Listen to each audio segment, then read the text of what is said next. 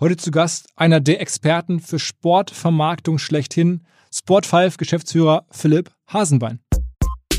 Ich glaube, jeder kennt die DVG-Mütze von, von Michael Schumacher gekannt, aber die, die gibt es natürlich auch im Golf. Das ist der zweitteuerste Platz sozusagen. Das kostet ungefähr 10 Millionen, wenn du auf der, auf der Mütze eines Golfstars halt regelmäßig werben möchtest. Unter anderem auch deutsche Unternehmen dabei sind. Also von SAP, Schüko, BMW sind eine Reihe von, von deutschen Partnern, die das nicht für den deutschen Markt, sondern halt für den amerikanischen Markt dann machen. Herzlich willkommen beim OMR Podcast mit Philipp Westermeier. Bevor der Podcast gleich losgeht, und ich kann euch versprechen, es wird wirklich ein Hochamt für alle, die sich für Sport und Marketing interessieren, von der Golftasche von Phil Mickelson über die Lebensleistung von Uli Hoeneß bis zu den ungewöhnlichen Offerten unseres Stammgastes Sven Schmidt. Ähm, ist alles dabei. Philipp ist da extrem offen gewesen, hat einiges erzählt. Natürlich auch der HSV, äh, ganz viele Themen rund um Sport und Vermarktung. Zudem passt vielleicht gar nicht schlecht, dass ich noch einen Hinweis geben wollte auf den Podcast On the Way to New Work, den wir seit vielen Jahren mit Christoph Magnussen und Michael Trautmann ja bekanntlich machen, ähm, der in den letzten Wochen ähm, etwas weniger Beachtung gefunden. Und jetzt sind die Kollegen wieder richtig, richtig am Start, haben ähm, seit einigen Wochen da richtig Gas gegeben, äh, haben so ein bisschen ihr, ihr Konzept verändert und haben aktuell eine Folge live, wo Reinhold Beckmann, also auch eine Sportlegende, äh, zu Gast ist. Reinhold Beckmann sozusagen zum ersten Mal überhaupt im Podcast-Game taucht er auf. Wer weiß, wer weiß, vielleicht sieht man ihn in den nächsten Monaten nochmal woanders wieder. Ähm, jedenfalls, also wer das hören möchte, wer auf, sich auf Sport steht und auf Legenden, der wird nicht nur gleich mit Philipp Hasenbein hoffentlich bestens bedient, sondern auch bei den Kollegen von On the Way to New Work mit Reinhold Beckmann. Ansonsten noch ein letzter ungewöhnlicher Hinweis, hatte ich letzte Woche auch schon mal dabei. Wir dürfen ja im Konsortium mit der Messe und einer Hamburger Immobilienfirma ab 2023 voraussichtlich den Hamburger Messeturm, dieses Wahrzeichen betreiben und dort die, die sozusagen die Fläche direkt im Himmel, wenn man so möchte, ähm, ja, inszenieren und nutzen. Und das kann man jetzt auch vorab schon in der Bauphase, beziehungsweise in der nicht Bau, sondern Planungs- und Genehmigungsphase, da kann man nämlich hochfahren und muss da viele Auflagen einhalten, aber bis zu 50 Personen dürfen da hoch und wir suchen noch nach Ideen, was man da machen kann in den nächsten Monaten. Wenn ihr was habt, schreibt uns eine kurze Mail an meinen Kollegen Jasper, jr.omr.com und dann prüfen wir gerne, ob wir eure Idee oder euer Konzept dort vielleicht einmalig in den nächsten Monaten im Hamburger Fernsehturm umsetzen können, ähm, bevor der dann irgendwann wirklich komplett umgebaut wird und dann hoffentlich 2023 wieder dann in der Form offen ist, wie man sich das jetzt vorstellt. So, jetzt aber rein in Podcast mit Philipp Hasenbein. Moin, Philipp Hasenbein. Danke. du hast, glaube ich, auch irgendwie nach dem Studium angefangen, als warst Praktikant oder so bei Sport 5 damals? Ja, damals ähm, gab es eine Hauptstadt in Europa, die keinen Erstliga-Fußball gespielt hat. Das war ähm, Berlin. Und da dachten wir, das macht ja Sinn, dass da jetzt mal professionelle Vermarktung anfängt. Und ähm, ich war, glaube ich, da Kandidat Nummer zwei und habe dann angefangen ähm, mitzuhelfen. Das, Aber war der, das war der Start. Direkt nach dem Studium so kam ich dann zum Sportbusiness. Und hieß es damals Sport 5 oder war das damals noch Bertelsmann? Damals hieß es UFA, also eine mhm. Bertelsmann-Marke, UFA Sports, ähm, die aber natürlich zu 100 Prozent äh, zu Bertelsmann gehörte. Aha. Und dann hat das Ganze ja sich jetzt viele Jahre entwickelt. Wie lange ist das her, dass du angefangen hast? Ähm, ja, über 25 Jahre. Kann man das so sagen, dass die Sportvermarktung auch damals eigentlich erst so richtig losging? Ja, man kann nochmal 25 Jahre weiter zurückgehen und sagen, da hat dann in Braunschweig, ein Braunschweiger Unternehmen, äh, Jägermeister, nämlich äh, den Hirschen irgendwie auf die auf die Brust gebracht. Äh, das ist ungefähr 50 Jahre her.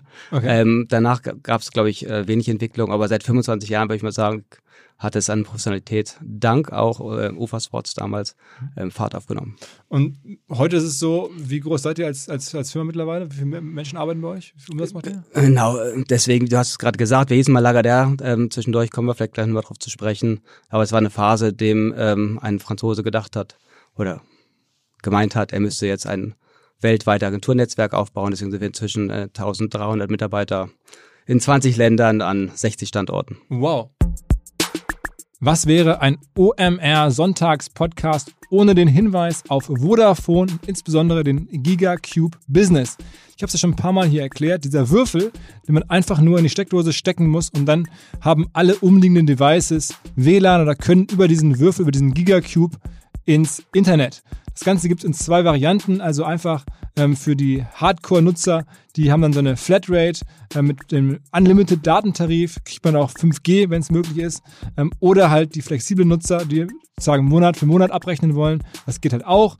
Ähm, Hauptsache, wenn man irgendwie im Homeoffice gerade ist oder wenn man umzieht oder wenn man irgendwie einen Netzausfall hat, denkt man an den Gigacube, holt sich schnell so ein Ding oder am besten hat man so eine Hinterhand und kann dann schnell alle umliegenden Devices ins Netz bringen. Alle Informationen dazu unter vodafone.de slash gigacube-business. Jetzt wird es ganz kurz etwas komplizierter, aber dafür wirklich attraktiv, finde ich. Und zwar hat der Collaborative Marketing Club, der CMC, sich was ausgedacht. Ich habe hier schon im Podcast verschiedentlich vom CMC berichtet, kenne die Gründer, den Robert Käfert und den Christian Hein. Die denken sich halt immer wieder im Bereich Postmailings, also mit Briefträger, spannende Aktionen aus.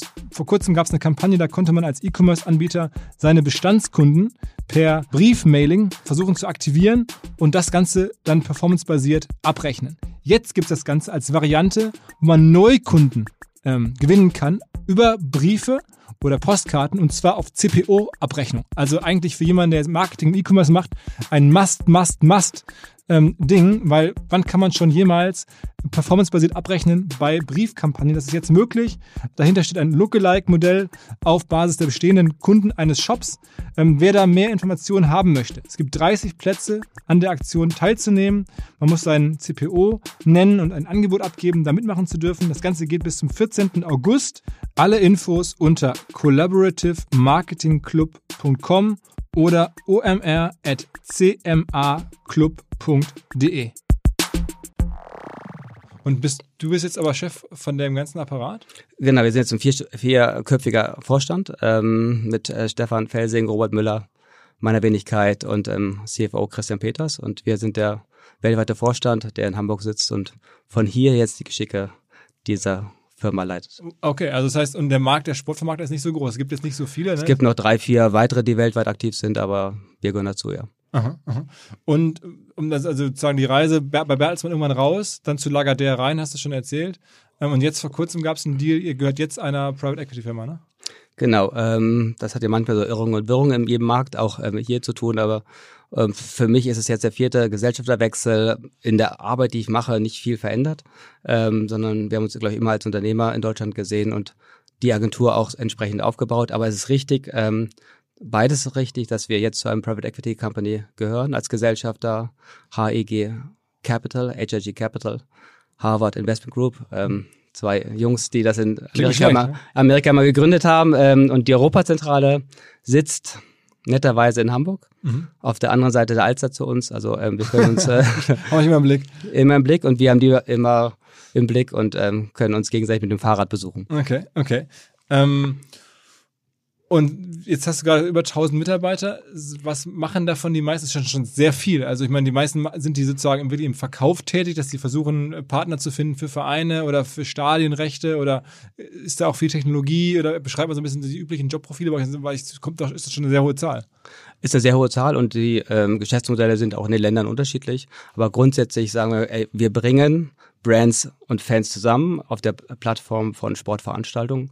Das ist unsere Grundmaxime. Äh, wir nehmen für uns in Anspruch, der datengetriebenste Sportmarketingagentur zu sein und wir möchten gerne in unserer Vision halt wirklich der progressivste und wertgeschätzte Partner im Sportbusiness sein. Ähm, Jobprofile sind, wie du es gerade gesagt hast, auf der einen Seite Kollegen, die sich Gedanken machen, wie kann man halt für Rechtehalter die Produkte bauen, Marketingprodukte, Mediaprodukte bauen und die andere Hälfte, die, die dann sagt, okay, komm, wie ist es denn passgenauesten im Verkauf für Sponsoren oder Mediaveranstaltungen, Media ähm, Häuser. Also ein, ein, ist auch ein ganz geiles Wort, das ich irgendwie eigentlich erst gelernt habe, so als ich mich mit Sportvermarktung angefangen habe zu beschäftigen. Rechtehalter. Ne? Also das sind ja dann Vereine. Rechte, ja, genau. Wir versuchten einen Oberbegriff zu finden für Teams, Vereine, Athleten, ähm, ja, ja liegen, Hä? das ist Rechtehalter. Äh, ähm, klingt ja ein bisschen sperrig im Deutschen, finde ich. Ja, absolut, aber ich hatte es auch mal, ist ein typisches Sportvermarktungswort, das ich irgendwie da so gelernt habe. Aber macht ja irgendwie total Sinn, das als Sammelbegriff zu nutzen.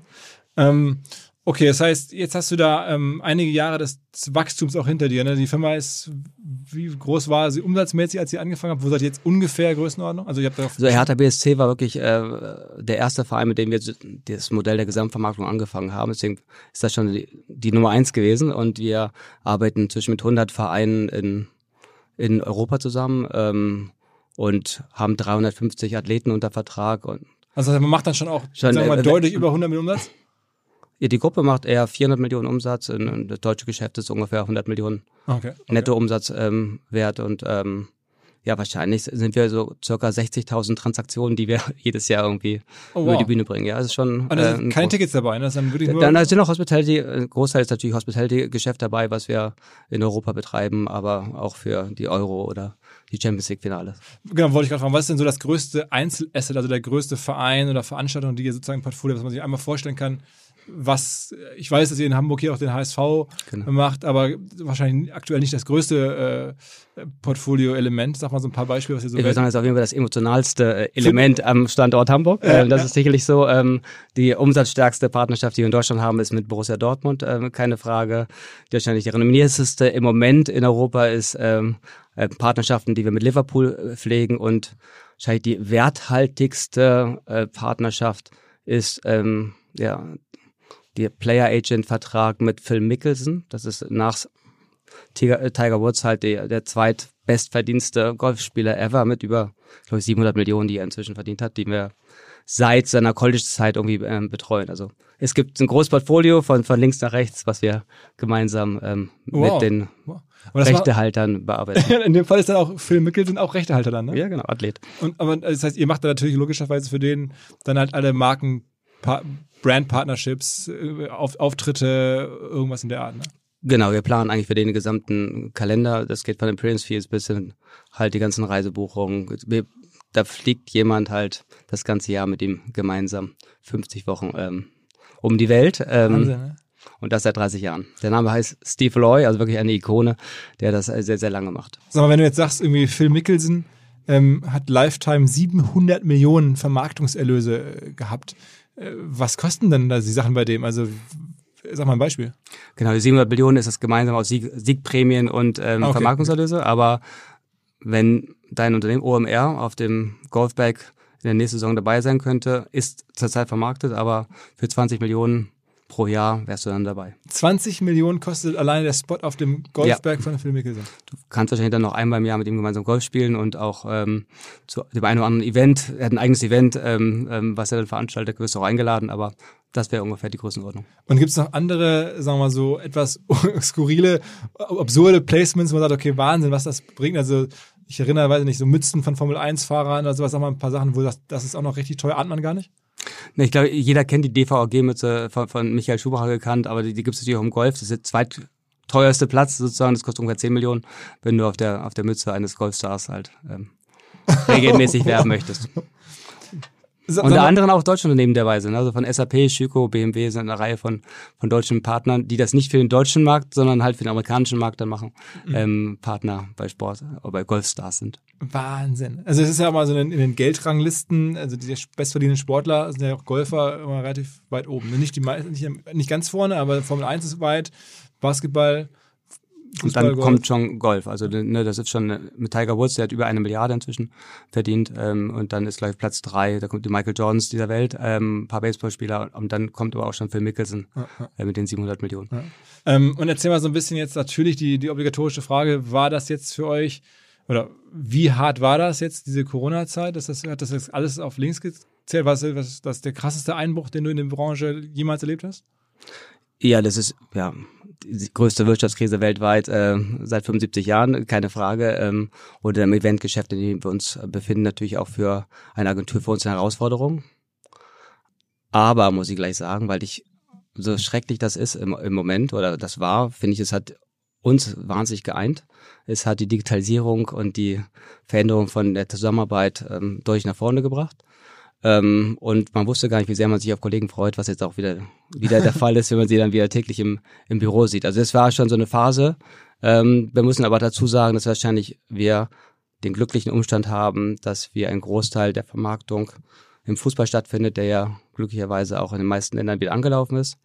Und wir als weltweites Unternehmen natürlich auch unterschiedliche ähm, Szenarien haben, ähm, die mit dem mit der Covid-Krise, so dass in Asien schon relativ frühzeitig wieder das Geschäft angelaufen ist, wo wir in Europa noch mitten in der Krise waren und die Amerikaner jetzt auch wieder Golf spielen, zwar ohne Zuschauer, aber das Geschäft dort auch wieder angefangen hat. Das heißt, du sagst schon, für euch ist die wichtigste Sportart ist am Ende Fußball, da geht am meisten Geld drüber vermitteln. Genau, also auch, auch genau, wir 80 Prozent unseres Umsatzes und der Aktivitäten sind sicherlich im, im Fußball. Wir sind im, im, im ersten Schritt erstmal eine europäische Fußball-Business-Marketing-Agentur, ähm, die auch stark in Asien und in Afrika äh, war und, oder ist. Und, und in Amerika ist es ein Golf, ähm, American Football Athletengeschäft, ja. Mhm, mh.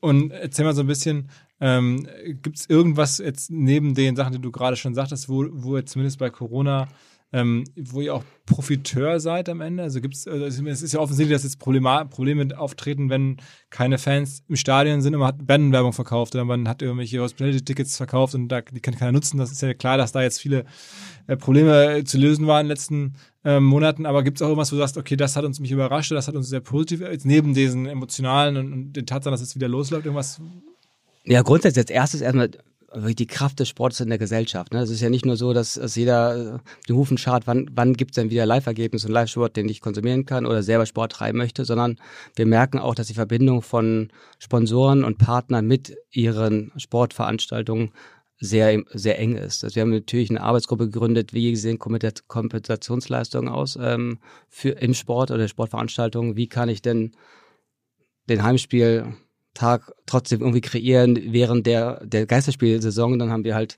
VIP-Events, Ding, ähm, Kunden nach Hause gebracht. Also wir haben Bratwürste, Bier, Eis ähm, den Kunden nach Hause gebracht am Spieltag, so dass sie dann äh, mit ihrem Sky-Abo irgendwie das Spiel schauen konnten und trotzdem irgendwie einen besonderen Nachmittag hatten äh, mit dem richtigen Bier und der richtigen Bratwurst. Ähm, das, das, äh, das äh, bisschen natürlich auch überlegt haben, was können wir digital aktivieren und auch, wie können halt auch die Spieler halt Leistungen äh, dazugeben, um halt Content zu kreieren für die Sponsoren, damit die aktiv weiter mit Fans kommunizieren konnten, auch wenn die Spiele in der Form nicht stattgefunden haben. Also deswegen glaube ich, die Produktideen, die wir in der Zeit entwickelt haben, die, die sind, die haben uns begeistert, aber auch halt die Bereitschaft der, der Sponsoren, Kompensation einzugehen, Gelder in die nächste Saison zu schieben. Das ist, glaube ich, anders als in anderen Branchen ähm, im Sport. es ging jetzt ja fast gefühlt so die letzten 20 Jahre im Sport extrem nach vorne. Also wenn man sich so Gehälter anguckt und irgendwie auch Sehbeteiligung oder äh, wahrscheinlich auch Deals, die jetzt bei euch stattgefunden haben.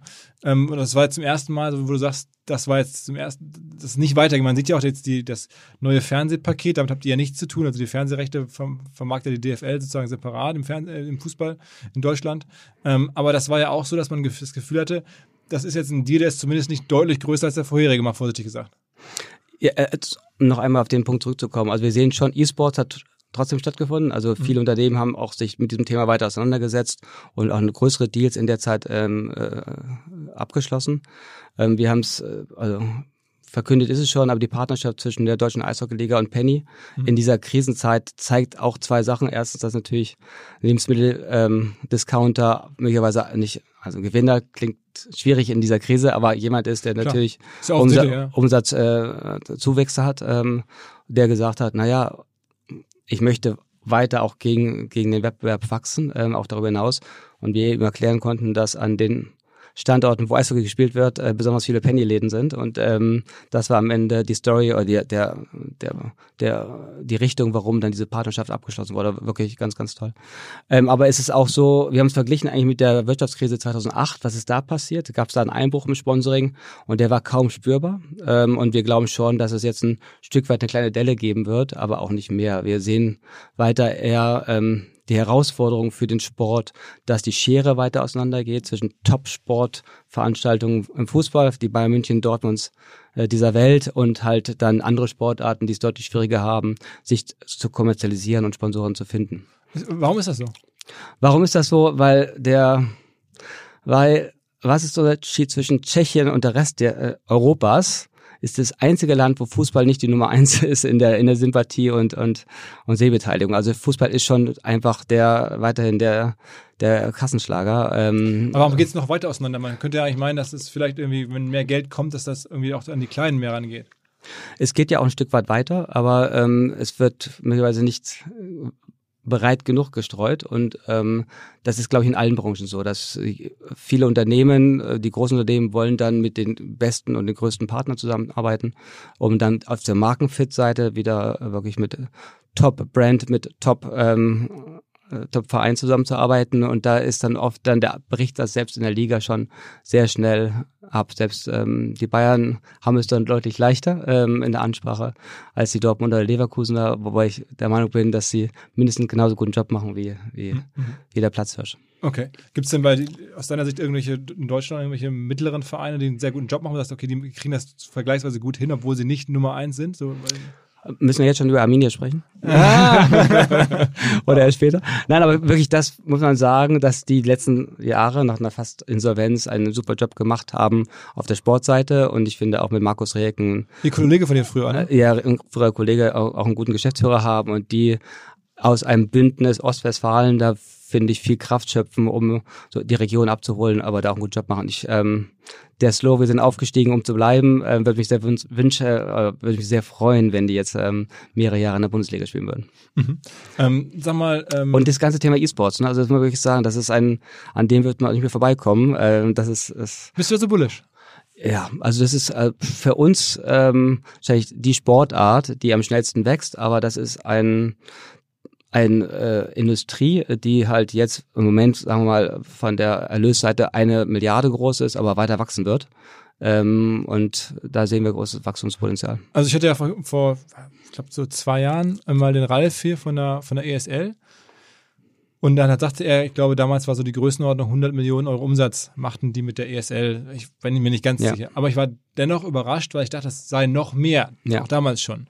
Ähm, nee. und also es wächst jetzt weiter, sagst du, aber ich, ich, war, ich dachte, die Basis sei schon größer. Nein, also die Basis ist groß. Wenn du das ganze Gaming-Industrie nimmst, sind das 100 Milliarden. Mhm. Einordnung, Musik ist 50 Milliarden. Also mhm. das ganze Gaming von, von allem, was dazugehört, ist doppelt so groß wie die gesamte Musikindustrie. Mhm. Ähm, und dann ist das E-Sports, also die professionelle Seite des Gamings, ähm, genauso wie beim Fußball sozusagen die Bundesliga dann, die professionelle Seite ist ähm, des Fußballs, ist ähm, dann eine Milliarde wert. Ja, aber du, du siehst schon, das war, das wächst halt deutlich zweistellig jedes Jahr und ähm, den Wachstum sehen wir auch weiter und wir merken halt auch, dass die die Gründe können wir später drüber sprechen, aber halt auch die Unternehmen sagen, ey, ich möchte das verstehen. Und anders als im Fußball, wo ihr sagt, wir haben nicht nur 60 Millionen Bundestrainer in, in, in Deutschland, sondern auch jeder versteht ja ungefähr Sportsponsoring, Bande, Fußball. Aber im E-Sports ist das so, dass die Unternehmer sagen, ähm, erklär's mir bitte. Mhm. Normalerweise die Anfangsdiskussion ist da, mein Sohn hat gesagt, ich soll mir das mal anschauen. Ähm, aber anscheinend so penetrant, dass sich dann der CEO des, oder der Marketingdirektor das auch anschaut und ähm, dann drei Monate von uns beraten wird und dann überlegt, wie er einsteigt. Aber es gibt kein, kein Top-Unternehmer, Blue-Chip-Unternehmen, was sich nicht mit dem Thema E-Sports beschäftigt in seinem Marketing-Mix. Okay, okay. Ja. Irgendwer, der, der auffällt, der besonders advanced ist, irgendeine eine, eine Brand, irgendeine Firma, wo du sagst, die sind da ziemlich progressiv?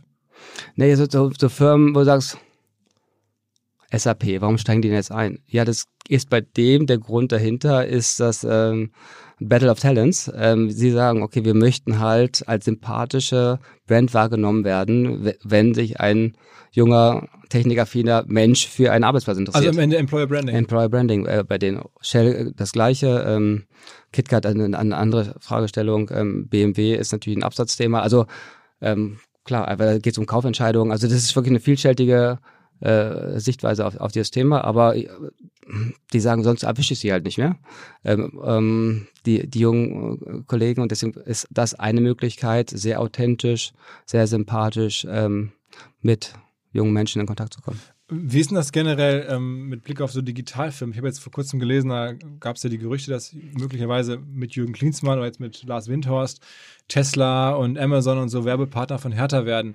Ähm, ist das was Neues? Ich, es war ja relativ viel Presse dazu. Ähm, ist das schwierig, die zu gewinnen? Kommen da ganz neue Töpfe jetzt auf einmal auf euch zu? Generell, dass solche Firmen auf, in, in, generell in die Branche reindrängen? Spielen da jetzt Digitalunternehmen, die ja mittlerweile auch sehr, sehr groß sind, gerade im Fall von Amazon und Tesla riesig, ähm, eine neue Rolle? Also zwei Sachen, ne? Also Automotive-Industrie hat es im Moment nicht so leicht äh, in der Covid-Krise. Äh, sieht und hört man überall. Deswegen ist das erstmal eine Fragestellung, wie weit Automotive im Werbespendings und natürlich auch Sponsoring-Spendings in der, in der Zukunft äh, in der gleichen Größenordnung haben werden, erwarten wir erstmal einen Rückgang natürlich. Tesla ist was Besonderes. Die bauen um Berlin äh, eine große Fabrik, haben sicherlich mehrere Themen zu lösen. Das ist aus unserer Sicht das Thema Kommunikation, äh, Sympathie, ähm, Baugenehmigung, ähm, PR-Themen und das Thema Recruitment. Ich glaube, wir können vorstellen, dass äh, ich fände es großartig, äh, ist mein Club, äh, Hertha Berlin, ähm, wenn Tesla da auf der Brust wäre. Äh, aber, ist auch Mandant von euch? Hm? Ist auch Mandant von euch, Hertha? Ja, ja, genau. Das heißt, ihr würdet dann im Zweifel so einen Deal auch einfädeln? Genau, aber auch dort gibt es sicherlich auch äh, direkte Kontakte, aber mit Herrn Windhorst und, ähm, und Tesla. Aber das wäre wär, wär eine tolle Story. Ähm, klar, ob ja, das klar. kommt, ähm, werden wir sehen. Ähm, wir haben aber gesehen, dass das Beispiel Fraport damals ähm, wirklich einen, einen großen Image äh, Gewinn gemacht hat. Frankfurt. Fraport für Frank Eintracht Frankfurt, mhm, mhm. der ähm, äh, der Frankfurter Flughafenbetreiber, der gesagt, komm, es macht aus einer aus, ich brauche habe eine Imagekampagne, ich möchte eine Startbahn ausbauen ähm, und hat halt äh, zehn Jahre lang die, die Brust der Eintracht ähm, gesponsert mit der mit der Idee halt die Sympathie in der Region zu erhöhen ähm, für seine Bauvorhaben. Also ich glaube, der Frankfurter Flughafen ist gut. Ähm, man kann sich immer die Frage stellen, ob man eine Startbahn ausbauen muss, aber das war hilfreich in der, der Lösung ihrer Kommunikationsherausforderung. Sag, sag, mal, ähm, jetzt, wo wir gerade über Fußballvereine nochmal sprechen, jetzt, ich weiß, es ist natürlich in Hamburg ein leidiges Thema beim HSV und so, aber ähm, ist ja auch, sagst du, ein Mandant von euch.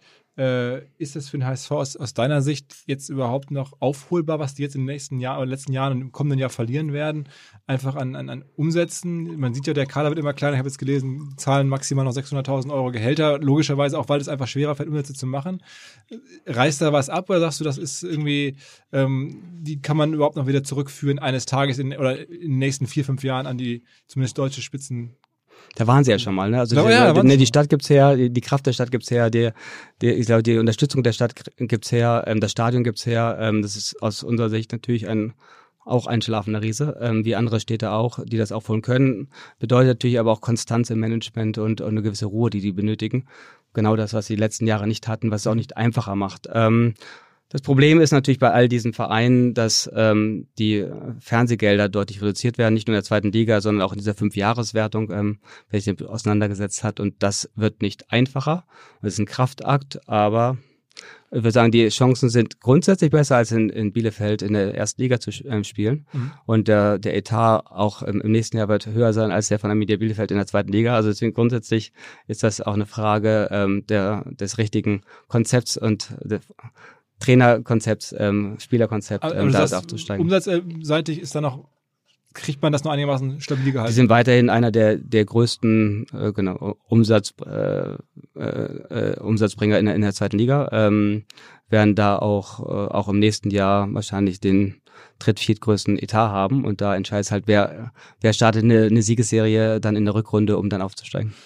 Wie steht man aus, äh, jetzt in eurer Position zur, zur 50 plus 1 Regel? Ich meine, das ist ja für viele Vereine dann am Ende wäre es ja eine Chance, noch was ganz anderes zu machen. Oder auch, ich, mal, ich bin mittlerweile 50 plus 1 Fan, weil ich mir wünschen würde, irgendwer sehr wohlhabendes kauft sich dann irgendwie rot-weiß Essen oder so und führt die das auf vierten Liga mal mit Geld in die zweite Liga. Sonst haben die eigentlich keine Chance mehr. Also wenn man die 50 plus 1 nicht knackt, dann hast du ja bei bestimmten Vereinen keine Chance, dann ist ja der aktuelle Status gefühlt zementiert. Siehst, wie stellt sich für dich da?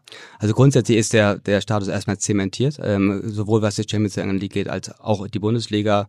Und das hat eine Historie natürlich und inzwischen durch die Verteilung der TV-Gelder ist es wirklich schwer, da reinzubrechen in diese Phalanx, in der diese zementierte ähm, äh, Rangliste. Aber wenn dann hat sowas. Wenn dann, aber wenn man schaut, wer es geschafft hat, dann sind es halt natürlich Unternehmen, die ähm, einen starken Investor hatten. Und damit meine ich gar nicht einen arabischen Scheich, sondern jemand, der sehr konsequent investiert hat. Da würde ich genauso ähm, Red Bull Leipzig dazu zählen wie äh, Hoffenheim oder auch Bayer Leverkusen oder auch, auch ähm, auch ähm, Wolfsburg. Also man sieht schon, dass halt professionelle Gesellschafterstrukturen unterstützen, ein professionelles Management zu haben, was mit in Ruhe etwas aufbauen kann. Und deswegen geht es mir nicht um die 50 plus 1 Regel, sondern es geht darum, wie schaffe ich es, halt ähm, professionelle Strukturen im Fußball oder überall einziehen zu lassen und nicht ähm, davon abhängig zu sein von Mitgliederversammlung. Und deswegen bin ich dafür, dass es halt professionelle Gesellschafterstrukturen gibt. Und es ist natürlich für einen Gesellschafter interessanter, wenn er Mehrheitsgesellschafter ähm, bei einem Thema sein kann, egal, das sieht man in Amerika genauso wie in, wie in England oder Frankreich. Hm. Ähm, Aber man muss es nicht haben. Man kann genauso gut sehr schön Zweitliga-Fußball spielen und, und glücklich sein. Aber man sieht auch an Waldorf Mannheim, Alemannia Aachen und Rot-Weiß Essen, dass Tradition alleine nicht ausreicht, um irgendwie auf der Landkarte zu bleiben. Ähnlich wie Sport 5 permanent versucht, rund um Sportereignisse neue Werbeumfelder ähm, zu schaffen, versucht das ähm, Wagavin rund um Werbung im Internet erstmal per se, in Bannern oder in Videos. Wagavin, unser Partner hier in der Folge, die sagen, viele Brands haben Schwierigkeiten, First-Party-Zielgruppendaten skalierbar zu generieren. Und das ähm, lösen sie jetzt mit ihrer Technologie, den sogenannten Living Ads. Was machen Living Ads? Am Ende ähm, zielen sie darauf ab, dass Nutzer, also Endnutzer, Menschen mit der Werbung kommunizieren. Zum Beispiel über Chats, über Sharing, über Rating und all diese Sachen, wie man sozusagen kommuniziert und im Zweifel auch auf Werbung äh, klickt oder Werbung halt wahrnimmt und wie man halt First-Party-Daten am Ende hinterlässt. So, wenn man dann einmal diese Daten generiert, dann am Ende haben Kampagnen 70% bessere Performance als ohne diese Living Ad ähm, generierten Daten. Falls ihr da Interesse habt und sagt, okay, das klingt spannend, ich habe auch ein relativ großes Budget an Display, an Video-Ads, ich würde da gerne eine bessere Performance hinbekommen, ich würde mir das gerne mal anhören, was die Vagabond-Leute sich da ausgedacht haben, dann freuen die sich. Das Ganze ist natürlich GDPR-kompatibel, das ist irgendwie relativ einfach erstellt. Schreibt ihn einfach, es gibt 20% auf die Erstbuchung ähm, über kurze Mail omr at vagavin.com. Ähm, ist, ist das für dich auch so, wir haben es hier in den letzten Jahren im Podcast immer wieder auch mit gerade unserem Stammgast Sven ein paar Mal diskutiert, dass die Premier League ähm, einfach aus, einen Vorsprung hat und auch weiter in Zukunft noch auf, aufbauen wird auf, aufgrund von Fernsehrecht, internationaler Vermarktung, ähm, dass sich dort alles entwickelt und möglicherweise demnächst eine Struktur entsteht, wo so die äh, Premier League die NBA ist und die Bundesliga ist dann die BBL. Ja? Ähm, siehst, befürchtest du sowas oder sagst du da? Äh, auch, nee, auch da befürchte ich das nicht, aber es ist auch da zementiert. Die Top 6 sind zementiert aufgrund äh, der Champions League und, und Fernsehgeldverteilung auch in, in, England. Das ist so. Und wenn man sich da die Strukturen anschaut, dann ist das äh, kein Zufall, dass Liverpool nach 30 Jahren wieder Meister wird, sondern das ist wirklich sehr strategische Marken- und Managementführung, dass du dann dahin kommst, äh, mit der Auswahl des richtigen Personals, aber auch mit der sehr konsequenten Handelns. Ähm, was richtig ist, dass die Premier League aufgrund der weltweiten Bedeutung, die sie hat und behalten wird, weiterhin einen Vorsprung haben wird. Und das ist ungefähr Faktor drei, Faktor vier im Moment.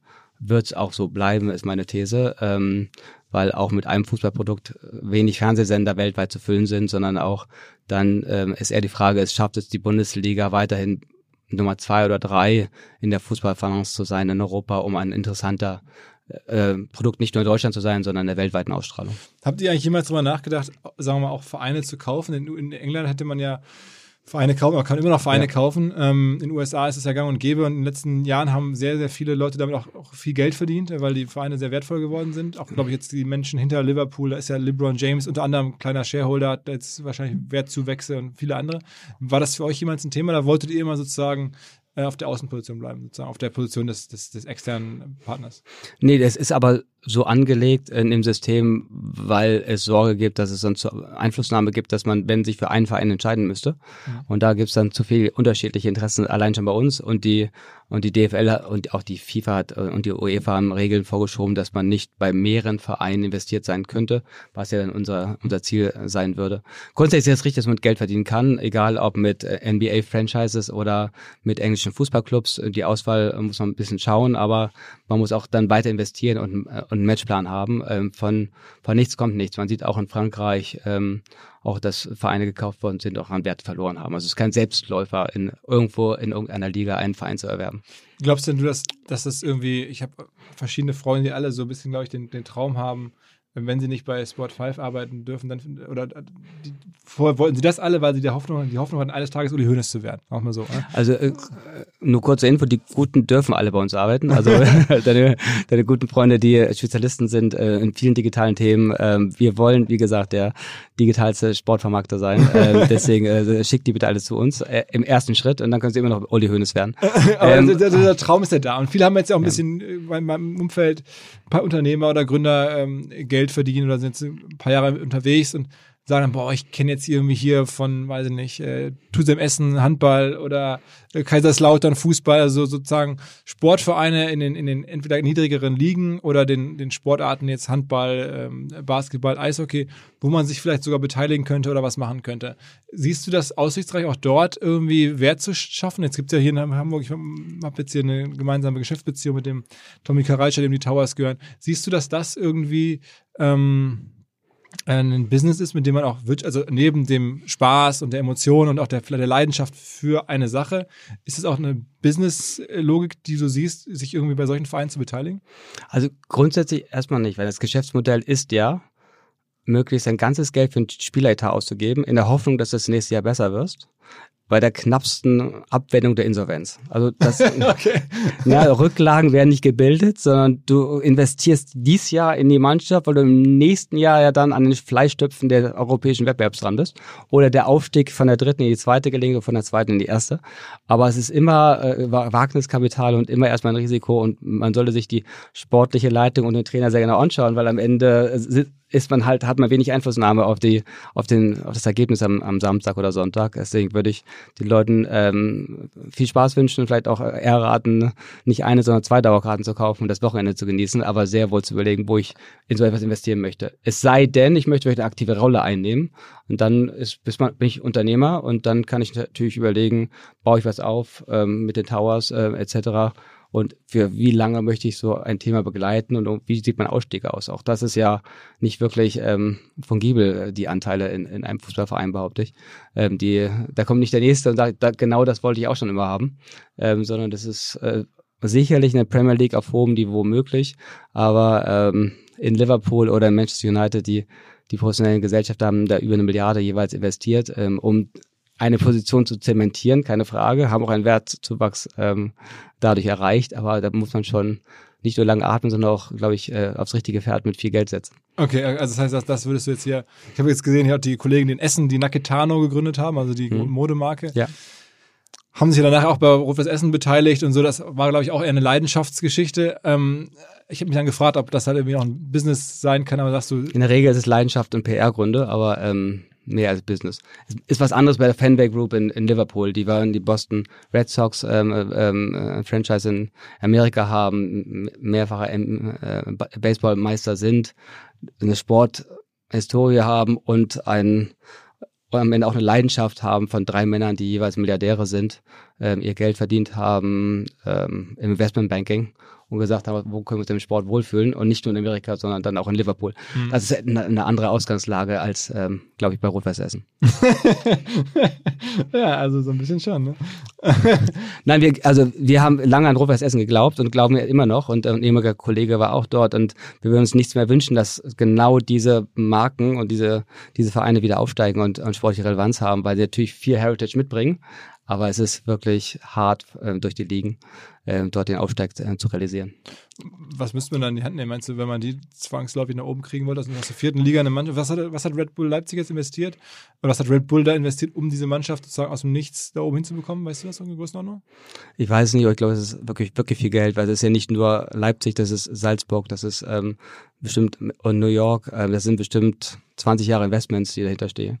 Das ist nicht ein Verein, ne? eine Reihe von, von Farmspielern, die nach Salzburg, dann nach Leipzig gingen, mhm. dann weitergehen. Und trotzdem ist ihre ähm, Transferbilanz negativ, glaube ich, über 100 Millionen in den letzten Jahren. Aber das ist schon, da muss man schon lange lang atmen haben, keine Frage. Und ähm, die andere Frage ist, denen hilft halt auch wenig, ähm, wenn einer mit einer Einmalzahlung einsteigt, ne? sondern die brauchen, müssen halt den regelmäßigen Cashflow ähm, steigern, ähm, um halt in den nächsten Ligen mitspielen zu können. Und da brauche ich eine große Stadt, eine große Fanschar, vernünftiges Stadion, eine geringe Stadionmiete. Also es hängt an ganz vielen Faktoren, ob ich da wettbewerbsfähig bin oder nicht. Was ist eigentlich euer Top-Produkt? Also wenn du jetzt mit jemandem sprichst, der sich für Fußball interessiert, ähm, was ist mal vereinsübergreifend, was ist das Produkt, wo du sagst, ähm, das ist das naheliegendste, logisch, das Einstiegsprodukt, ist das die Bande, ist das irgendwie die Brust, ist es der Stadionname, was ist so das, wo du sagst, damit gib mir mal erstmal los? Erstmal los gibt zwei Produkte. Das eine ist der Fan, der sagt, ich möchte jetzt bequemer sitzen. Das ist halt ein, ein Business Seat oder ein Hospitality äh, VIP Ticket, was er, was er bekommt. Mhm. Ähm, und der andere sagt, ich brauche ich brauch Marketing in der nationalen Reichweite, ist um am einfachsten zu erklären. Äh, die äh, suchen dann eine Band, TV-Bandenpräsenz. Wahrscheinlich die beiden Produkte, die am geringsten erklärungsbedürftig ist, deswegen vielleicht auch schon relativ lange gibt die, die schlau sind, überlegen dann, ich brauche aber auch eine, brauche Content, ich brauche eine digitale Aktivierung und ich möchte das irgendwie auch messbar machen. Das ist dann etwas komplexer, aber das ist wahrscheinlich, was wir am meisten versuchen, mit größeren Unternehmen zu sagen, äh, du kaufst dir nicht nur ein Recht in einem Stadion, eine Partnerschaft, sondern wir machen uns gemeinsam auch Danken, Gedanken, wie wir es aktivieren können und wie du dann wirklich diesen Transfer hinbekommst, dass du mit den Fans direkt kommunizieren kannst und äh, Geschäftsbeziehungen starten kannst. Okay. Ähm, es hat jetzt ja einen Wettbewerber von euch getroffen, aber hat, vielleicht kannst du trotzdem was dazu sagen. Ich, oder zumindest die Frage, warst du überrascht zu lesen, dass es offensichtlich so, ein, so, ein, so eine, sag mal, äh, Missbrauch gab vor kurzem, wo er so die die Bandenwerbung, die Zeiten, äh, wo da jemand gezeigt wird, einfach verkürzt wurden, keiner genau nachgemessen, dann wurden die übrig gebliebenen Sekunden nochmal separat vermarktet. Und ähm, ne, das, ist, das ist ja dir sicherlich nicht verborgen geblieben, dass das ein Riesenskandal ja ist, dass da Geld veruntreut wurde, weil jemand eigentlich mehr Sekunden Bandenwerbung hätte bekommen sollen zu Fernsehzeiten, als er dann nachher bekommen hat, aber das selber jahrelang nicht gemerkt hat, weil er nicht mit der Stoppuhr daneben stand. Ähm, ist das, äh, wie, wie, was, wie kam das bei dir an, als sowas aufkam? Dachte du, krass, Mist, es wird unsere ganze Branche hier in Misskrieg gezogen? Ja, also ich glaube, ich hoffe, dass das ähm, erstens noch nicht geklärt ist, ob das wirklich so war. Zweitens, ähm, ähm, dass es wirklich ein Einmalfall war und hoffentlich auch nur, äh, wie der Wettbewerber auch sagt, eine, eine einzelne Person ist, die, die das damals da gemacht hat. Ähm, und ansonsten habe ich gedacht, wow, das ist ja bei jedem Werbespot äh, im Fernsehen genauso möglich. Ja. Ähm, das ist vielleicht anders geschnitten, da weiß, weiß ich, äh, aber eine Sekunde ist halt auch eine relativ kurze Zeitslot. Eigentlich ist ja clever. Eigentlich ist ja, wenn man so auf Abzocke ja. steht und ich meine, ich habe so eine gewisse Sympathie für Schlitzohren, dann muss man ja sagen, das ist zumindest schon mal schlau. Also ja, hinzugehen und zu sagen, die Bande sieht immer gleich aus, ob die jetzt da elf Sekunden irgendwie, weiß nicht, blinkt mit der Logo oder, oder acht, ist ja erstmal eigentlich egal. Aber Na, es ist nicht schlau, es ist ein Schlitzohrig, sondern das ist ja einfach kriminell, ja, klar. Das ist kriminell und das ist halt, man, ich glaube, die sind erfolgreich, die äh, Partnerschaften leben und das ist halt kein partnerschaftliches Fall. Klar, also da, das wollte ich jetzt auch nicht. Aber ich wollte zumindest, also, da warst du auch, das ist nicht jetzt irgendwie. Das erste, was wir gemacht haben, haben überprüft, ob wir denn mit unseren Dienstleistern Vereinbarungen haben das, und auch die Ablaufpläne gesichert haben, dass wir alle unsere Partner ähm, in der zugesicherten Zeit gezeigt haben. Das haben wir zum Glück und haben da jetzt so, so auch, auch nochmal externe ähm, Dienstleister, die das äh, nochmal extra nachmessen, ähm, um da sicher zu gehen, dass da kein Schmutz ist. Ein etwas anderer Fall bei uns, weil wir ja sozusagen die, ähm, die Partnerschaften für die Vereine zwar ähm, vertraglich vereinbaren, aber dann der Ausführende, der, der Verein selber ist sozusagen, sondern der Verein ähm, selber dann darauf achtet, dass die 30 Sekunden auch durchgeführt werden. Das war in dem Thema Nationalmannschaft halt der Dienstleister, der es da gemacht hat. Mhm. Gibt es eigentlich bei denjenigen, die bei euch werben, irgendeine aber gerade im Fußball so eine, so eine Art äh, Muster, für wen das besonders viel Sinn macht. Ich bin manchmal überrascht, wie man da so alles sieht. Ich, natürlich mit meinem Marketing-Auge kann ich anders, wenn ich ins Stadion gehe oder Fußball gucke im Fernsehen, dann achte ich mal so drauf, wer da ist, tätig ist. Und dann sehe ich da manchmal so ganz ungewöhnliche Sachen. Irgendwie häufig so ein Tresoranbieter. Also ich glaube, Eisensteine, wie mhm. heißen die, so Tresore verkaufen. So, die, keine Ahnung, was es die jetzt treibt, hier zu werben. Ähm, aber wahrscheinlich macht es für die Sinn, weil irgendwie der Warenkorb so groß ist und, und, und weil sie generell auch kaum Streuverluste haben, Tresore brauchen vielleicht ganz viele Leute. Ich konnte es mir nicht richtig erklären. Gibt es so Muster, wo du sagst, okay, das sind bestimmte Firmen mit hohen Warenkörben oder mit seltenen Wiederkäufen. Ähm, wonach guckt ihr? Na, grundsätzlich ist, ist es natürlich äh, spannend zu sagen, äh, dem Beispiel bleibe ich jetzt mal TV-Bande, es ist halt eine nationale Reichweite. Welche Marken möchten gerne im Fußball, Beispiel Fußball mit einer äh, großen Zielgruppe, äh, männeraffinen Zielgruppe werben. Und ähm, ich weiß es auch nicht, aber wahrscheinlich ist es irgendwie nachgewiesen, dass halt Männer am Wochenende im Baumarkt gehen, um Tresor zu kaufen und dann auf die Marke besonders stehen, sie vorher im, in der Sportschau gesehen haben. Das muss, muss der wahrscheinlich einer der Gründe sein, warum es das ist. Möglicherweise sagt aber auch der Tresorhersteller in Frankfurt, ist da glaube ich auf der Bande, dass er immer so alle seine Kunden nach Frankfurt einlädt und ähm, dort das halt im Ich sehe das häufiger. Ich habe das schon häufiger gesehen. Ja, vielleicht, nee? vielleicht war es so erfolgreich, dass er es ähm, inzwischen auch weiter ausgebaut hat. Gibt es denn noch andere, die dir einfallen? Also ich habe das Nein, Gefühl, grundsätzlich sind es natürlich die, die Marken Banken, Versicherungen, Bier, Automotive, ähm, Bauunternehmen, das sind erwartbare Unternehmen, die halt Wettanbieter, ähm, die, die im, im Sportumfeld halt ähm, aufgrund der großen Reichweite, aufgrund der Live-Erlebnis Live und äh, aufgrund der männeraffinen Zielgruppe ähm, werben, ja klar. Aber es, es spielen da Startups mittlerweile eine Rolle? Jetzt haben wir ja gerade schon Amazon und Tesla, das ist ein Sonderfall wahrscheinlich, jetzt in mhm. Berlin mit Tesla. Aber gibt es generell, ähm, es, es gibt ja durchaus ähm, so, so, so Online-Printer, ähm, die auch, die man auch häufiger sieht. Also das sind ja schon auch klassische Digitalfirmen, der, die jetzt noch, noch gar nicht so alt sind. Gibt es noch andere äh, größer gewordene Digitalfirmen, die du Es so gibt siehst? Firmen, die wirklich mit, aus meiner Sicht mit Sponsoring auch groß geworden sind. Also Engelbert Strauß ähm, ist, ist einer, den kannte wahrscheinlich keiner. Der macht im, im Wesentlichen halt Sportwerbung, ähm, Sportsponsoring-Werbung ähm, als als Workwear-Ausstatter. Ähm, Liquimoli würde man auch nicht so vermuten, ist aber im Wintersport sehr stark. Ähm, so ein paar, paar Firmen, die wirklich, die, oder Erdinger, ähm, Erdinger ähm, alkoholfrei, die nicht nur jetzt Partner von Jürgen Klopp geworden sind, aber vorher schon ganz viel im Wintersport, Biathlon, Triathlon-Szene ähm, ausstatten mit so isotorischen, äh, isotonischen Getränk. Also das sind schon so Unternehmen, sind keine Startups. Also Startups ähm, sind Unternehmen, die, die jung gegründet worden sind. Ähm, Jack Wolfskin, ne, der ein Unternehmen, die eigentlich mit Sponsoring da wirklich groß geworden ist. Ähm, die gab es vielleicht auch schon länger, aber einige Unternehmen, die okay, nur auf diese Karte gesetzt haben. Also es ist wirklich wir sind, für manche ein Marketing-Channel. Channel, den, den sie, den sie komplett äh, ausreizen mhm. und ähm, sehr konsequent äh, äh, durchhalten. Okay, aber sozusagen diese Digital-Companies, ich denke jetzt auch so an Zalando, an Delivery Hero, an die großen. Ähm äh, ne, das, also, da, genau, also die, die äh, Liefer Lieferando, Delivery Hero, die haben schon sehr große Kampagnen gemacht, auch im Fußball, weil sie halt an, an Spieltagen, Supercup-Relegationen, äh, anderen Themen sagen, komm, also zum Live-Event macht das wirklich Sinn, jetzt bestellen und ich bekomme in der zweiten Halbzeit meine Pizza nach Hause geliefert. Ähm, das sind wirklich, äh, die haben messbare Erfolge, die sie dann auch genutzt haben. Aber bestimmte Zeit und dann eher kampagnenbezogen als jetzt eine langfristige Partnerschaft.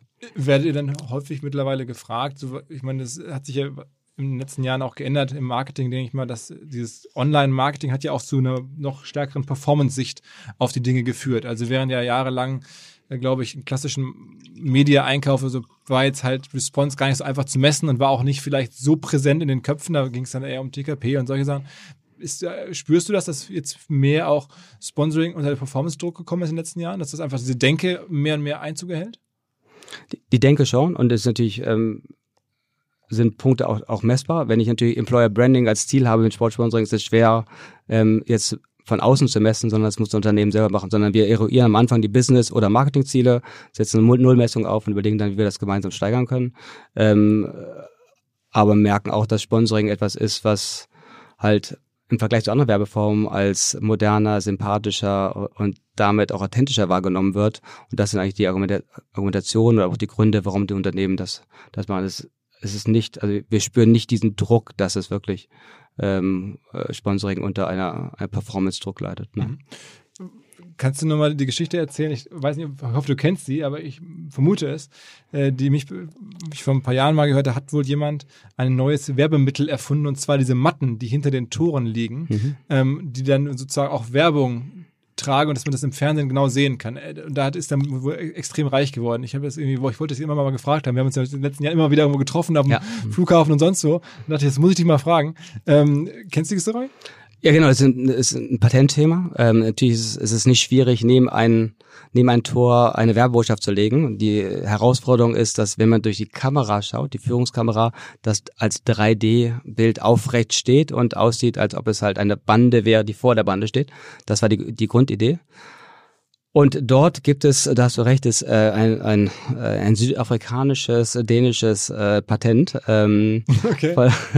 für, für diese Art von 3D-Teppichen ähm, neben der, der Kamera. Und das ist richtig, dass in, ich glaube inzwischen ist es glücklicherweise ausgelaufen, dieses Patent, aber der hat 20 Jahre lang äh, wirklich gutes Geld verdient, indem er einfach was jeder schon vorher hatte, nämlich irgendwie ähm, äh, seit Leonardo da Vinci weiß man das irgendwie, wenn man durch eine Linse was anschaut, sich irgendwie äh, äh, visuell verändert. Aber der hat das halt ähm, eingetragen bekommen als Patent und auch äh, zumindest in Europa, aber ich glaube weltweit auch umgesetzt. Das ist richtig. Das heißt, alle, die diese Matten da hinlegen wollten und dann auch dort Werbung drauf verkaufen brauchten ein Patent und das kostete keine Ahnung, aber in der Bundesliga wahrscheinlich so, so 600.000, 700.000 Euro pro Liga haben die bestimmt bezahlt über 20 Jahre. Und das war nur die Bundesliga. Also das war schon ein gutes Geschäftsmodell. Ja, Wahnsinn, Wahnsinn. Aber genau.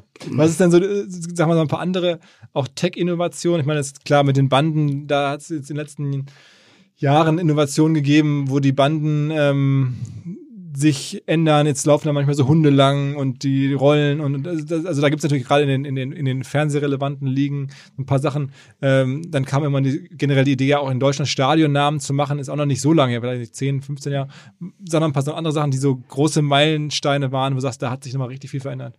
Also die großen Meilensteine waren natürlich also vom Mäzenatentum zum, zum Sponsoring, also die konsequente Vermarktung äh, der Werbemöglichkeiten. Das zweite war sicherlich dann die mit der WM 2006 die modernen Stadien und Indoor-Arenen in, in Deutschland. Ähm, und ja, und dann die Auffächerung ähm, von, von Aktivitäten als dritten Trend äh, Veränderung ist dann die Social Media, ne? also die Reichweite, die Customer Journey über den Spieltag hinaus zu verlängern, nämlich in die 14 Tage dazwischen oder 13 Tage dazwischen. Und das ist äh, sicherlich ein Thema. Und der nächste Trend, den wir wirklich sehen, ist, ähm, dass die Spieler als Influencer und äh, Athleten wirklich eigene Marken sind, die auch einige Jahre in einem Verein zusammenspielen, aber auch einen eigenen Wert haben. Beste Beispiel ist immer Ronaldo natürlich, ähm, der verdient circa äh, 100 Millionen im Jahr, davon kommen 60 Millionen von Juventus Turin und 40 Millionen aus der Vermarktung, ähm, ein Großteil ja auch an Werbemöglichkeiten, die er außerhalb des Spiels äh, wahrnimmt. Und das ist schon schon wirklich beeindruckend. Als der gewechselt hat von Real Madrid zu Juventus Turin, da ist äh, zu, am gleichen am nächsten Tag glaube ich 15 Prozent vielleicht die die Follower-Anzahl bei Turin gestiegen, ähm, von, von 40 auf, genau, 45 Millionen. Also man sieht, dass solche Stars mit ihrer sozialen Reichweite wirklich nicht nur ein, äh, ein Asset sind, sondern auch einen, einen, einen zweiten Erlösstrom Strom sich ähm, produziert haben. Stimmt es eigentlich wirklich, dass der sozusagen seine Partnerschaften so nach Kontinenten strukturiert, dass er sagt, okay, ich habe für, für, den, für den asiatischen Markt habe ich den Autopartner, weiß ich nicht, X und für den europäischen Markt habe ich irgendwie Audi oder so.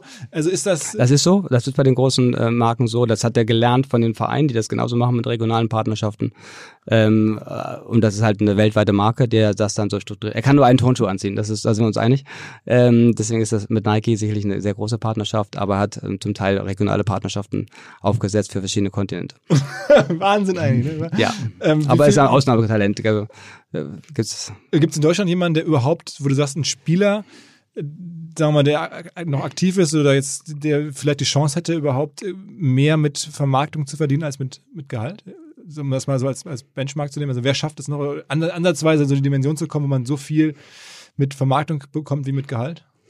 Ich glaube, dass das möglich ist. Ähm, ich überlege gerade, ob die das ist natürlich bei Jürgen Klopp nicht so, aber ähm, der ist, für mich jemand, der das Potenzial hat, äh, sicherlich auch in Deutschland neben einer Ausnahmetrainer auch eine Ausnahmewerbeikone zu sein. Ähm, bei Franz Beckenbauer war das vielleicht schon so, ähm, dass der ja auch äh, zumindest äh, in dem Jahr, als er nicht mehr spielte, ein Präsident war, sicherlich äh, auch weiterhin sehr viel Geld verdient hat. Ähm, aber ich glaube schon, dass das ähm, in fünf Jahren sich gut die Waage halten kann zwischen dem, dem Geld, was sie aus der äh, aus dem Gehalt äh, beziehen, beziehungsweise den, den Vermarktungserlösungen. Das sind die Top-Nationalspieler, ähm, you name it, ne? Aber ähm, das die In den USA ist es ja auch schon bei Basketballspielern häufig so, dass sagen wir hier James Harden oder so, habe ich jetzt bekommen, mitbekommen, was die da so von, teilweise von den Sportartiklern bekommen und dann noch zahlreichen anderen Brands ist dann mehr als, als die Vereine jeweils zahlen. Ja auch, ja, auch eine lustige Geschichte, weil es mit uns zu tun hat. Ähm, wir haben wiederum in Amerika äh, eine, eine wirklich eine Ikone, die, die dort das Geschäft leitet, äh, mit, mit Donald Dull. Ähm, das war der, der den ersten Deal gemacht hat mit Stan Smith und Adidas. Also ähm, der gleiche Mann, der auch die ATP erfunden hat, also der überhaupt äh, sich gesagt hat, komm, Tennisspiele, Tennisturniere irgendwie lose um die Welt macht keinen Sinn, ich gründe mal eine Organisation und ziehe es mal professionell auf. Und ist auch der, der ähm, mit, mit Michael Jordan und Nike damals den Deal gemacht hat. Und das ist wirklich, ne, also Jordan als Brand, der äh, verdient, äh, glaube ich, am ehesten, ich glaube, es ist immer so, dass er am 1. Januar ungefähr 100 Millionen bekommt aus, der, aus den, aus den Royalties äh, seines Namens auf den Nike-Produkten. Aber das ist schon, schon besonders. Regelmäßige OMR-Hörer wissen, wir sind Fans von Befragungstools und deswegen der Hinweis auf Easy Feedback mal wieder. Die Kollegen richten sich insbesondere an Mitarbeiter, die befragt werden sollen oder an Bestandskunden, die befragt werden sollen, wenn man so einen Net Promoter Score rausfinden möchte, wenn man Produktoptimierung betreiben möchte und verstehen möchte, was kann man mit seinem Produkt besser machen, dann kann man Easy Feedback nutzen, zum Beispiel direkt einbauen in die Website, um eine Umfrage zu platzieren. Das ist ziemlich einfach möglich. Es gibt ein API äh, an alle größeren äh, CM-Systeme an Salesforce, an Mailchimp, an Slack und so weiter. Ähm, also wir selber bei OMR nutzen Easy Feedback, das machen auch viele andere, die TUI, ähm, Audi, Jägermeister, die Lufthansa. Ich glaube, wenn man einfach was wissen möchte über sein Produkt, wir zum Beispiel fragen unsere Podcast-Hörer, wie sie die Podcasts äh, fanden, was wir da besser machen können, mit Easy Feedback. Ja, ich glaube, da hat jeder irgendwie sofort eine Idee. Es gibt außerdem 10% Rabatt auf jeden Deal, den Easy Feedback anbietet, auf jeden Tarif sozusagen, ähm, wenn ihr über easy-feedback.de slash OMR euch was aussucht. Äh, wie viele Leute vermarkten so ein Ronaldo wohl? Also wie viel, wenn der jetzt bei euch wäre, wären das dann 20 Leute, die da sozusagen für den arbeiten würden? Oder wie viele Leute arbeiten jetzt auch an dem Borussia Dortmund, an der Vermarktung? Wie müssen Sie sich das vorstellen? Borussia Dortmund, ist, das Team ist klar um, um, zum Reisen sind 23 Kollegen, ähm, die auf dem Thema nur arbeiten. Von äh, Dortmund äh, bis nach Singapur, wo wir Leute haben, die nur auf dem Thema arbeiten. Ähm, wahrscheinlich auch einer, auch einer der Gründe, warum äh, Borussia Dortmund mit uns zusammenarbeitet, weil wir halt eine weltweite Präsenz auch für sie darstellen können und auch äh, in verschiedenen Büros von, von Amerika bis, bis, bis Asien halt Leute ähm, für Borussia Dortmund ähm, arbeiten. Ähm, für, bei Ronaldo ist es, oder bei Spielern ist es etwas anders. Die haben dann ein, zwei Berater und das ist eher so ein Inbound-Geschäft. Ähm, der, der, der, die haben nicht wirklich einen aktiven Sales auf, aufgesetzt, sondern ähm, da kommt was rein ge, geschneit, entweder von der Kreativagentur, Mediaagentur oder halt ähm, von einem Entscheider direkt und dann wird abgewegt, ob man das äh, machen möchte oder nicht. Okay, okay. Was ist denn sozusagen, was muss man in die Hand nehmen, wenn man jetzt hier zuhört oder generell sagt, ich möchte, das Thema Sport finde ich spannend, was du gerade erzählt hast über die Jack Wolfskins, über die Liquimolis, die ja wirklich über dieses, ähm, über die, über diese Branche, über diesen, über diesen Werbekanal quasi richtig große Firmen aufgebaut haben. Ähm, was muss man mitbringen? Jetzt natürlich nicht in der Endausbaustufe, sondern am Anfang, um da, da mal einen Fuß auf den Boden zu kriegen. Was macht Sinn? Also mit 5000 Euro wird es wahrscheinlich schwer, da irgendwie jetzt relevant mitzuspielen. Sind es ab 50.000 und sagst du, ah, eigentlich, wenn du jetzt wirklich Sportsponsoring verstärkt machen willst, dann musst du eher sechsstellig in die Hand nehmen? Genau, oder 50 Millionen. Also eine Partnerschaft bei ähm, in der Champions League äh, äh ist oder FIFA sind 50 Millionen. Was was da das Preisschild ist, das sind es natürlich nicht, aber auch nur um ein Gefühl zu bekommen, halt ähm, die Brust vom HSV, ähm, das sind äh, eher drei Millionen als ähm, pro Jahr pro Jahr als 750.000. Das ist spannend, dass du sagst, weil wir gerade, du hast wahrscheinlich mitbekommen, wir hier bei uns die große äh, Diskussion losgetreten haben. Mein Kumpel Sven, der da dieses Maschinensucher.de Unternehmen in, in, in, in äh, Essen macht, der möchte ja am liebsten irgendwie, der, der macht ja schon bei einigen Zweitligisten mit und ist ja da auch sehr äh, outgoing darüber. Ich glaube, das sorgt in der Branche immer ein bisschen für Irritation. Ähm, aber dennoch mal die Frage jetzt an den, den Profi.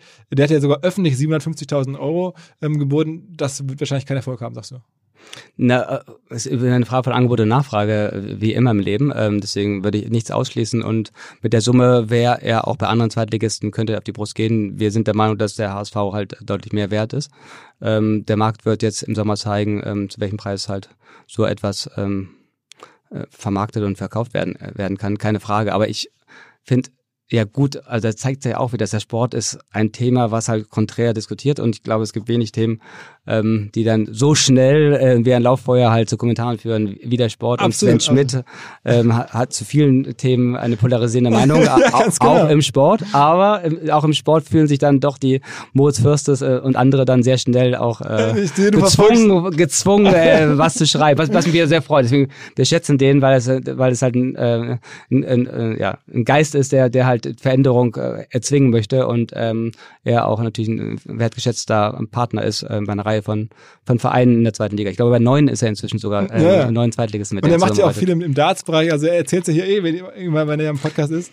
Das hat ja Michael von Gerven für sich entdeckt, also den, den, den, den Dart-Meister. Und er, er sagt ja auch selber, er sucht nach ähm, Möglichkeiten, nach unterbewerteten, also nach Ineffizienzen im Markt. Und er hat jetzt beim HSV die Ineffizienz gesehen, ja. dass er sagt, das ist eigentlich vielleicht nur ein Jahr zweite Liga. Ja. Das heißt, es macht für euch eigentlich keinen Sinn, jetzt für drei oder vier Jahre abzuschließen, weil ihr möglicherweise in der nächsten ähm, Saison dann einen Erstligisten vermarkten ja. könnt, wenn die aufsteigen. Das heißt, er bietet von sich aus an, nur ein Jahr. Ähm, und er sagt, naja, dadurch, dass jetzt das Ding ausgelaufen ist und nur noch ein paar Wochen Zeit sind, bis die zweite Liga wieder startet, ist es ja für euch oder auch schwierig, ein größeres Volumen ähm, zu verhandeln ähm, in der kurzen Zeit. So, deswegen sagt er, okay, vielleicht habe ich da eine Chance. Die haben nur wenig Zeit, die haben vielleicht nur ein Jahr was Ungewöhnliches. Das, ist das denn zumindest die richtige Denke? Sagst du, naja, ist vielleicht smart, aber wird nicht zum Erfolg führen? Nein, es ist, ist taktisches Einbuchen. Ähm, ne, ähm was ja sicherlich auch in anderen Bereichen, auch im Digitalbereich ja ähm, ganz, ganz viel gibt. Ähm, Ähm, und das finde ich erstmal smart, ja, weil er natürlich äh, darauf schielt, zu sagen, komm, ich bekomme etwas, was eigentlich einen anderen Preis, äh, Preis hat, äh, äh, zu, zu einem bestimmten Schnapper ist vielleicht falsch, also einem sehr günstigen Kurs. Und das ist erstmal gut. Und er ist sehr aktiv und, äh, und schaut sich das genau an. Und ich bin mir sicher, dass er auch nicht äh, im Mai fürs nächste Jahr bucht, sondern eher im September sich schaut, was ist denn noch möglich und dann werden wir sicherlich wieder sehr aktiv miteinander sprechen. Und, und ähm, ich befürchte für ihn, äh, äh, dass das äh, HSV-Trikot dann nicht mehr dazugehört, aber wir werden sehen. Äh, ja, also wie gesagt, ich äh, drücke euch beiden da die Daumen. Wenn, ja, aber mal schauen, wer, wen du mehr gedrückt hast. also man muss ja wirklich sagen, du hast ja gerade schon so ein bisschen angedeutet, ähm, es ist bei LinkedIn immer eine lustige Diskussion, die mir auch schon manche Wochenende versüßt hat, wenn er da ähm, Gas gibt und dann in der Tat die ganze Sportwelt drauf guckt, ähm, oder Sport, zumindest Sportbusinesswelt. Ja, aber Sport verbindet. Ne? Also ich, das sagen wir, warum arbeiten Leute bei uns, weil eigentlich die Kraft des Sports halt so interessant ist, dass ich sage, ey, damit möchte ich wirklich zu tun haben, weil das verbindet die gesamte Gesellschaft, ist der Klebstoff ähm, dieser Gesellschaft. Ähm, die Kirche war es früher und heute ist es aus unserer Sicht Sport. Ne? Also das ist ein Thema, du kannst in jede fremde Stadt kommen, gehst in irgendeine Kneipe und sagst, ey, für welchen Fußballverein bist du? Und du wirst den ganzen Abend unterhalten. Also das ist wirklich das Thema aus meiner Sicht, was, was äh, die Gesellschaft sehr leicht verbindet. Sag mal, wenn ihr jetzt für, für Dortmund oder für andere ähm, Vereine tätig werdet, äh, wie ist denn das dann so von der, wie ist denn so eine Dealstruktur? Ich weiß aus dem Internet, da häufig, da war das so, dass man, wenn man Webseiten vermarktet hat, da kriegte man dann am Anfang mal 30 Prozent, dann ging es immer weiter runter. Ähm, wir erleben es ja selber gerade im Podcast-Business, dass wir auch da Podcasts vermarkten dürfen. Man einigt sich meistens auf, eine, auf einen Prozentsatz. Bei euch wahrscheinlich auch. Und wie macht ihr das mit der Kommission wahrscheinlich? Ne? Wenn ein Dritter kommt, eine Agentur sagt, ich habe einen Kunden, ähm, würde den gerne bei euch einbuchen, was bekommt der dann?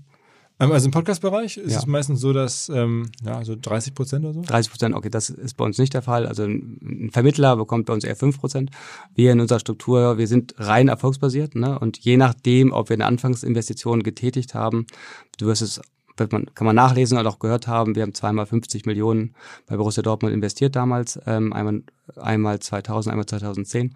Die mussten wir natürlich erstmal zurückverdienen. Da hatten wir einen größeren ähm, Provisionssatz. Ähm, inzwischen ist das eher austariert auf einer Dienstleistungsvertrag. Und da würde ich mal sagen, dass die die Vermarktungsprovision, die wir dafür bekommen, für alle unsere Dienstleistungen, die wir da, da anbieten, ähm, irgendwas zwischen 7 und 20 Prozent. Okay. Je nach Verein. Und was muss man, in, also wofür muss das investiert werden, wenn ihr so einen Verein übernehmt, wenn man dann da so viel Geld reinsteckt, wohin fließt das Geld dann? Was macht man dann? Baut man dann Banden aus oder baut man dann die, die Hospitality-Bereiche aus oder was macht man dann? Also das ist immer äh, auch möglich, dass, dass in Infrastruktur investiert wird. Meistens ist es so, dass der Verein das direkt in Sport investiert, ähm, um halt Spieler zu investieren oder andere ähm, Finanzierungsformen abzulösen, ah, okay, okay. um das einfach einfach in Dortmund ähm, die prekäre Lage, ah, okay, Lage 2005 äh, ist klar und wir waren Teil der Refinanzierung damals, um halt ein neues unabhängiges Finanzierungskonzept ah, zu ermöglichen.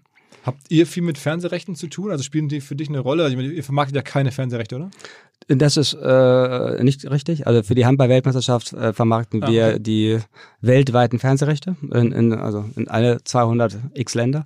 Ähm, das ist, deswegen haben wir da eine große Expertise. Ähm, es ist richtig, dass wir, wenn es um solche Themen geht wie die nationale Ausschreibung der Bundesliga-Rechte, wir sind kein, kein Player und in der Agentur dazwischen benötigt man nicht, sondern das ist eine hochkomplexe Form der, der Ausschreibung, wo sich dann die, ähm, die Interessenten direkt bei, bei der Liga registrieren lassen und dann auch bewerben. Aber du guckst dir trotzdem dann, entsprechend ja doch auch an, ja. was macht der The Zone, was macht eine Amazon. Ja. Warst du jetzt ein bisschen enttäuscht, ich, um nochmal auf die Fernsehrechte zu kommen, die sind jetzt ja nicht gestiegen, die, die, der Preis. Vielleicht auch wegen Corona, aber vielleicht wäre er auch generell nicht gestiegen. Mhm. Ähm, und die Hoffnung war ja so ein bisschen von vielen, dass jetzt die großen Digitalplattformen äh, dort irgendwie mitbieten, sei es vielleicht sogar eine Google ähm, oder, oder Amazon, halt Zone. Und das ist dann doch nicht so richtig aufgegangen. Ähm, hat dich jetzt überrascht oder sagst du, das ist im deutschen Fußball vielleicht so, aber die kommen dafür weltweit im Handball oder die kommen in anderen Ligen äh, schon? Na, ich glaube, dass die sehr, sehr strategisch agieren. Fangen wir mal mit Amazon an. Das ist der größte Pay-Content-Anbieter in Deutschland. Die haben, weiß ich ja, dank deiner Kino 25 Millionen Prime-Kunden äh, und bieten da Content an. Und das ist äh, deutlich mehr als, äh, als Sky oder wahrscheinlich vier oder fünfmal so viel wie, wie Sky ähm, Kunden hat. Ähm, und das zeigt ja schon, dass sie erstmal ein Content-Anbieter sind.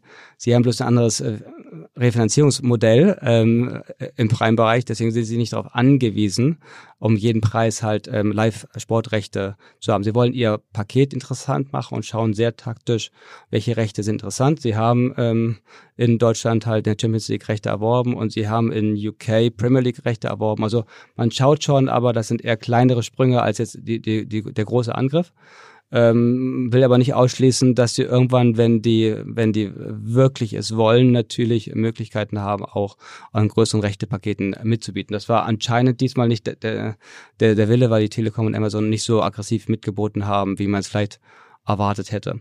Die Steigerung, muss man fairer halber sagen, die hat man vielleicht im letzten Mal schon mitgenommen. Ne? Also letztes Mal gab es eine Steigerung, glaube ich, um 85 Prozent im nationalen Markt für eine Ausschreibung von vier Jahren. Da kann man vielleicht sagen, naja, vielleicht waren es auch nur 40 wert mhm. und die anderen 40 wäre halt jetzt dran gewesen, ähm, sondern hatte das schon vorweggenommen, ähm, wenn die bestehenden Player ähm, weiter dabei sind. Aber so eine, so eine Sportschau und die ARD seit 40 Jahren dabei, wieder mitgeboten, auch über 100 Millionen ähm, für so ein Thema ausgegeben, schon sagen, wow, das ist schon, ist ja nicht so etwas, war für die wichtig, war, äh, das ist wahrscheinlich die populärste Highlight-Show in, Europa, wenn es um Fußball geht und die haben auch wieder geschafft, diese Rechte zu verteidigen ähm, und auch mit einer, aus meiner Sicht, äh, einer, einer soliden, ambitionierten Zahl. Also es ist nicht so, dass gar nichts passiert ist. Ähm, der große Wettbewerb im Pay hat nicht stattgefunden, nachdem Sky am Anfang der Auktion zwei, drei große Pakete bekommen hatten und damit ihnen erstmal Planungssicherheit erreicht haben. Deswegen war das mit von Corona beeinflusst ein bisschen, aber grundsätzlich ist das, ähm,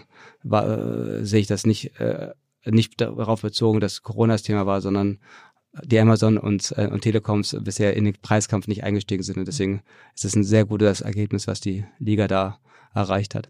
Der Zone ist spannend, ähm, weil das natürlich, weil ne, das ist sozusagen der der Challenger äh, im, im Moment in, in dem Bereich Pay TV und Deutschland ist für die einer der wichtigsten Märkte, der der, der weit entwickelste Markt, ähm, haben aber auch jetzt glaube ich in, in, in Deutschland einen schon über 500 Millionen für Rechtekosten ausgegeben. Da muss man eine Reihe von 10 Euro Abos ähm, verkaufen, um um überhaupt die Rechtekosten reinzuholen. Und das wird spannend zu sein, wie ähm, der Sohn und sein Gesellschaft, da Access Industry jetzt damit umgeht und wie lang der Atem ist, ähm, um so etwas hinzubekommen. Mhm.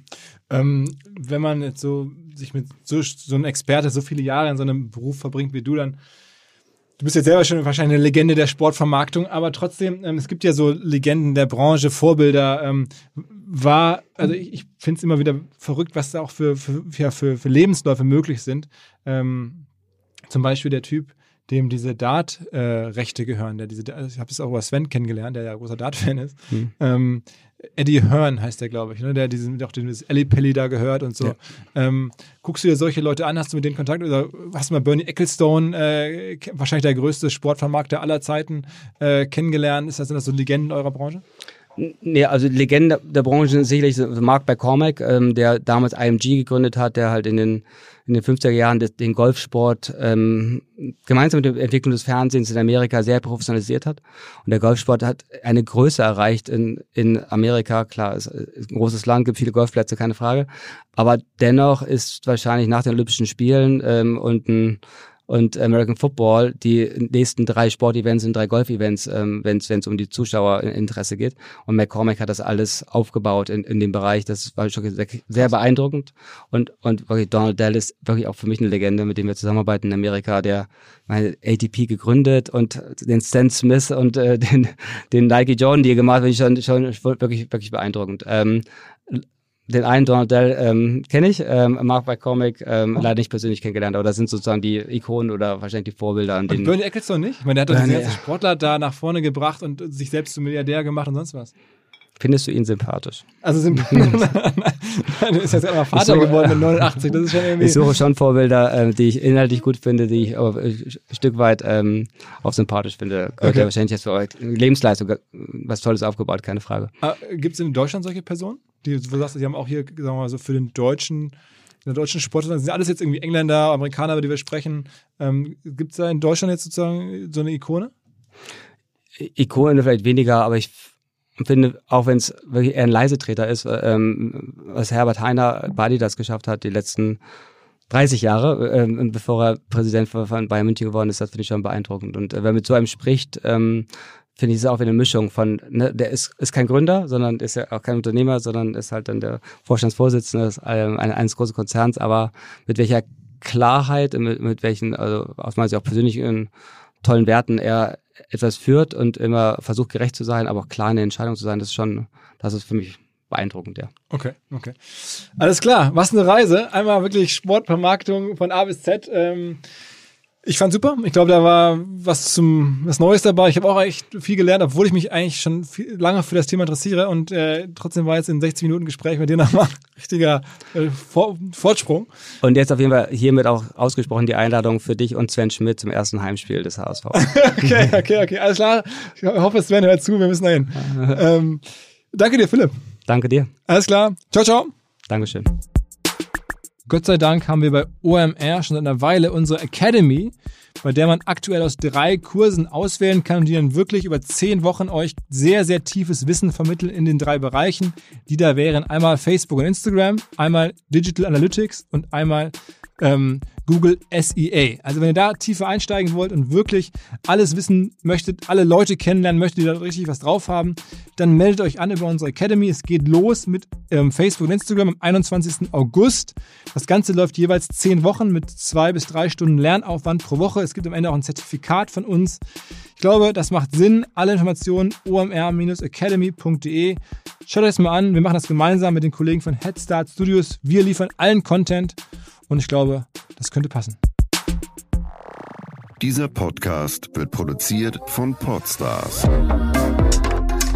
bei OMR.